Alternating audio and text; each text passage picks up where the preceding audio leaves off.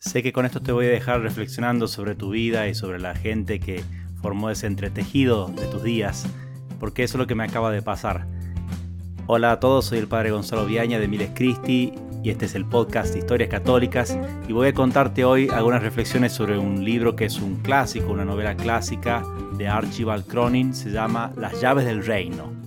Narra la historia de un sacerdote visto desde el punto de vista de un laico, desde afuera en cierto modo, y es eh, el comienzo un poco raro, un poco bizarro, porque empieza con una escena donde están retando a un sacerdote cerca de 80 años, eh, le van a quitar la tenencia de un niño de unos 8 años más o menos, no se entiende nada de la escena y entonces vuelve al principio de lo que fue su vida. Y ahí empieza una escena muy linda de lo que fue su infancia en Escocia, cómo surgió la vocación a través de algunos eventos ahí que no, no voy a hacer mucho spoiler del libro, eh, pero hay muchas tragedias en cierto modo en el libro, pero se resuelven de una forma muy linda.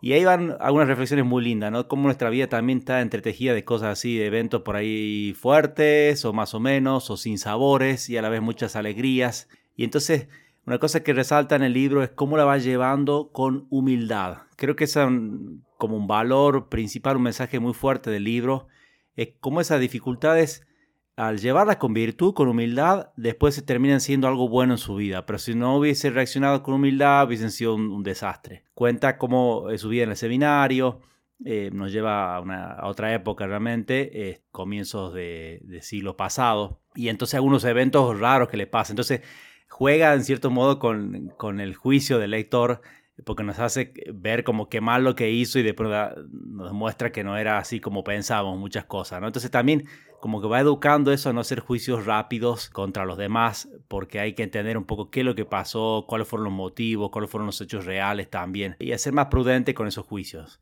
Después ya va a narrar, una vez sacerdote, lo que son los comienzos, ¿no? Y también hace reflexionar a nosotros quizás sobre comienzos que hemos tenido, y sobre gente que ha pasado por nuestra vida, porque van apareciendo muchos personajes también en su infancia que son todas historias inconclusas. Entonces uno dice, ¿por qué puso el autor esto acá? ¿Qué tiene que ver? O, cuenta alguna historia muy cortita sobre alguno y, sigue adelante. Y entonces después en el libro van apareciendo de vuelta y cada uno con una importancia enorme en la vida eh, de este futuro sacerdote, el padre Francis se llama. Y si pensás por un minuto cómo fue tu vida también, fíjate Trata de contar toda esa gente que pasó por tu vida. Imposible, no se puede contar.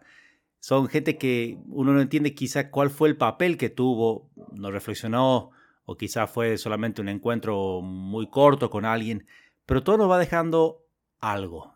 Dios nos quiere en su pedagogía ir educando en algo, haciéndonos trabajar una virtud, viendo un buen ejemplo, una buena palabra que escuchamos otras personas y así en tu vida seguramente hay un montón de gente que quizás no pensaste mucho cuál era el sentido por el que Dios la había puesto. Quizás no lo sepas realmente eh, y lo descubra después dentro de mucho tiempo, pero es lindo sentarse por un momento y, hacer este ejercicio. Te invito, vamos a hacerlo cortito este podcast porque quiero que te quedes pensando en esa gente que ha pasado por tu vida, qué ha tenido que ver, por qué estaba allí, qué, qué te enseñó, qué te dejó y qué le dejaste también, ¿no? Esa es una enseñanza muy clara en el libro también que con la bondad se puede transformar a la gente, se puede cambiar corazones de los más duros, aunque lleve tiempo. Y todo lleva paciencia, otra enseñanza del libro, porque va a ser así cada evento de su vida. Primero pasa por una parroquia, está con un sacerdote ya mayor, duro, testarudo, que no ve bien que él trabaje con los jóvenes, entonces pone algunas dificultades, él va a buscar ayuda en el sagrario, rezarle al Señor pidiéndole ayuda con estas eh, dificultades. Repito, esto es una historia ficticia, no es la vida de un santo en concreto, así que el autor se permite muchas este, libertades así de, de, que coincidan hechos eh, muy simpáticos, ¿no? Triunfa, pero también le trae consecuencias eso, logra hacer un club de deportes para, para los jóvenes pero ya en el próximo capítulo aparece en otro lado porque eh, salió volando. Eh, y así le va a pasar también con otros eventos de su vida. Es un poco testarudo y, bueno, va aprendiendo a través de la pedagogía divina de su vida a cambiar ese temperamento fogoso que tiene y a saber que con la paciencia todo se alcanza. Le van pasando cosas que para mí sacerdote me hace gracia porque son cosas que nos pasan en la vida, ¿no? Entonces va describiendo muy bien realmente la relación con las personas. Pongo una simplemente simpática de una supuesta aparición milagrosa que hay, etcétera. Después se descubre realmente qué es lo que pasó y es, eh, tragicómico, eh, pero bueno, pasan esas cosas, ¿no? Gente que a veces quiere llamar la atención, eh, ser centro de atención a través de algo espiritual, y eso no está bien, obviamente, porque en el fondo es soberbia, esa soberbia que tenemos todos y que hasta a veces usamos hasta de las cosas espirituales para llamar la atención. No lo digo esto para ponerse a jugar, ah, sí es el caso de tal o cual, sino de, de, ver cómo ando por casa, ¿no? O sea, si hay algo de eso también que yo estoy usando para ser el centro de las cosas y no poner a, Cristo como el centro, que es el único centro de mi vida y tiene que ser el único centro de la vida de los demás. Le toca vivir con personajes difíciles, también quizás a veces los tenemos en nuestra vida también, pero vemos cómo la caridad va triunfando y la paciencia de una forma u otra, hasta que le llega la gran oportunidad de su vida que se le cruza de golpe y así son también los eventos que la providencia pone en nuestra vida, cosa que ni esperábamos, pero el Señor nos abre una puerta para algo que parecía ya estamos quietos en nuestra vida y acá en su caso es una propuesta de ir como misionero a China. Eh, no arruino nada con eso porque eso pasa ante la mitad del libro eh, y realmente se trata de eso, ese es el centro de lo que va a pasar ahora en su vida, que él no lo hubiese soñado antes. Entonces la llegada China eh, describe bien, realmente muy al detalle lo que son costumbres, muchas cosas muy pintorescas las descripciones. Pero se da con una de esas cosas que también puede ser que nos pasen, que llega a la nueva misión donde había una descripción del misionero anterior de números enormes de conversos, de, chicos en catequesis y, mil cosas así, y descubre que la iglesia estaba cayendo a pedazos, había solamente dos catequistas que estaban porque eran pagos solamente, y mucho interés en la fe de la gente no había. Entonces es un doble golpe porque eh, por un lado la, frustración de la realidad que golpea, muchas veces y por otro lado expectativa que había sobre él que ya empieza arrancando con con varios goles en contra, por decirlo así. Y esas cosas nos pasan también en la vida, ¿no? Expectativas de otras personas que tienen hacia nosotros. Y sobre todo hay, sin decirlo, porque eso es mucho de la técnica de, este autor, Cronin, que es, no hace la reflexión, pero deja todos los elementos como para que uno saque las consecuencias. Una consecuencia que uno saca de acá es la numerolatría, o sea, ese, ese vicio de querer contar todo el fruto espiritual, apostólico, de cualquier otro tipo, con números. ¿Cuántas personas? ¿A cuántos? No sé qué cosa. Y eso verdaderamente, el apostolado y todo ese fruto es algo que hace Dios en las almas. Y la profundidad de eso es lo que importa. Y eso es solamente algo que Dios lo puede dar. Entonces, está bien, uno necesita algo de la parte humana también y se alegra cuando viene más gente y todas esas cosas. Y no está mal, está bien, el Señor sabe que somos débiles, pero no poner allí toda nuestra confianza, porque no es para eso que hacemos apostolado. Al principio sale todo mal, comienzos que hemos tenido así también eh, en nuestra vida. Pensar quizás en tu vida cosas que al comienzo que fueron duros, ¿no? que parece que ya para qué seguir adelante, no vale la pena, esto no va a funcionar.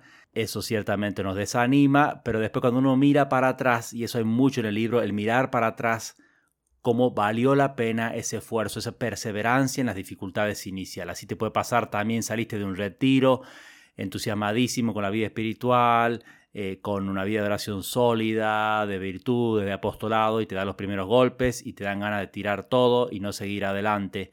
Y sin embargo, si miras para atrás en las cosas que sí perseveraste, vas a ver que qué bueno fue haber perseverado pequeña anécdota, cuando recibo el hábito y hago mis votos, eh, voy a la celebración de una hermana de Santa Marta que cumplía para mí como 100 años de vida consagrada, no sé cuánto. Me dice, hermano, mire estas arrugas. Y yo lo que veía era una sonrisa enorme en la cara de ella y me dice, persevere, vale la pena. Y sí, creo que vale la pena perseverar.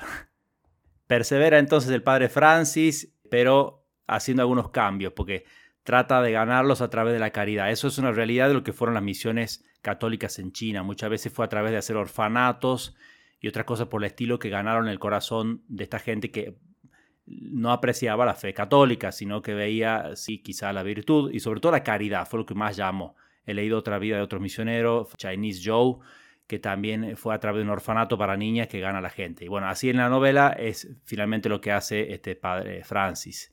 Hay algún episodio lindo también que se va a misionar a un pueblo perdido en la montaña y se encuentra allí el diario de un misionero portugués que había pasado hace muchísimo por ahí llevando la fe. Nada más que, bueno, cuando llega están haciendo unos ritos bastante malabares en cuanto a que han cambiado cosas de la fe. Entonces, bueno, él dice, paciencia, tranquilo, el primer día no le voy a decir que está todo mal, de a poquito, hay que ganarle el corazón y así de a poco iremos corrigiendo algún par de errores y otros más y llevándolos a la verdadera fe. Le caen de sorpresa un día unas monjas que la venía pidiendo hace rato y bueno, ahí empieza también este, un poco de choque porque tiene un carácter muy difícil, la, superior es alemana, carácter fuerte, nada en contra de los alemanes, tengo familia alemana, pero bueno, otra forma de pensar y de, poner el orden como una prioridad a veces, este, cuando la verdad siempre el orden, tiene, siempre caridad tiene que ser la, prioridad de todo, ¿no? Y entonces, bueno, empieza a ver roces y también describe lo que son los roces humanos y cómo, cómo los va llevando y de vuelta. Paciencia, humildad, caridad, dejar pasar, tolerancia. Y él va a resaltar esas dos virtudes. Hacia el final va dejando sus consejos, tolerancia y humildad van resolviendo las cosas y las cosas realmente florecen gracias a esas virtudes.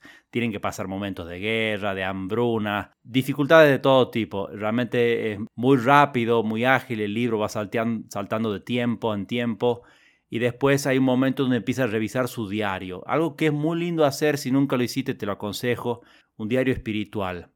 Quizá no tanto para, poner recuerdo de cosas que me pasaron, aunque si te afecta espiritualmente de alguna forma, ¿por qué no? Pero sobre todo esas cosas, esas luces que el Señor va diciendo en tu vida, después de la oración de cada día, de la meditación de cada día, anotar alguna frase, alguna cosa que el Señor te dejó. Y es lindo volver a ver cómo eso se relacionó en momentos de tu vida que quizás ahora los ves de una forma tan distinta. Es lindo reflexionar sobre el pasado, sin caer en eso que dicen que la tristeza es la es el placer de la melancolía, ¿no? No quedarse revolviéndose tanto en eso, sino usar eso sobre todo para agradecer a Dios tanto bien hecho en nuestras almas y que hasta, hasta nuestros propios pecados, miserias, caídas, cosas donde le fallamos al Señor, también el Señor la usó en su misericordia para algún bien nuestro. Y eso es impresionante verlo y, y esa gratitud que brota de ahí nos va a mover al amor a Dios.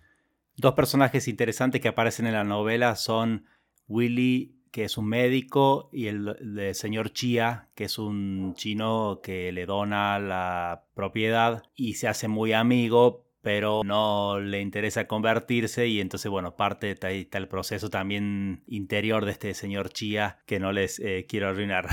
El doctor eh, tiene mucho que ver con la vida del, del escritor, que es Cronin. Cronin había sido un ateo entonces también se ven ahí muy reflejados también en, los personajes ateos que se encuentran. Eh, se burlaba de la fe. Alguna vez lo movió el ver, escuchar una charla que era sobre la evolución. Pero al final uno de los alumnos hizo una pregunta y bueno, dice, sí, pero antes que existiesen las cosas, ¿qué había?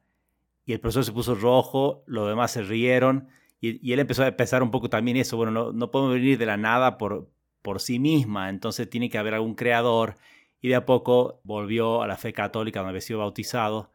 Y lo increíble es que estuvo discerniendo entre si Dios lo llamaba al sacerdocio o, a la medicina. Terminó siendo médico, pero es gracioso como en su novela eh, los dos personajes principales finalmente son el sacerdote y un médico, entonces hay mucho de autobiografía de su niñez también, una niñez de, de pobreza en Escocia, entonces hay hay mucho elemento autobiográfico que de alguna forma se ve reflejado, creo, en el médico y en el sacerdote. Es un libro realmente muy emotivo, mueve mucho al corazón también y a la reflexión.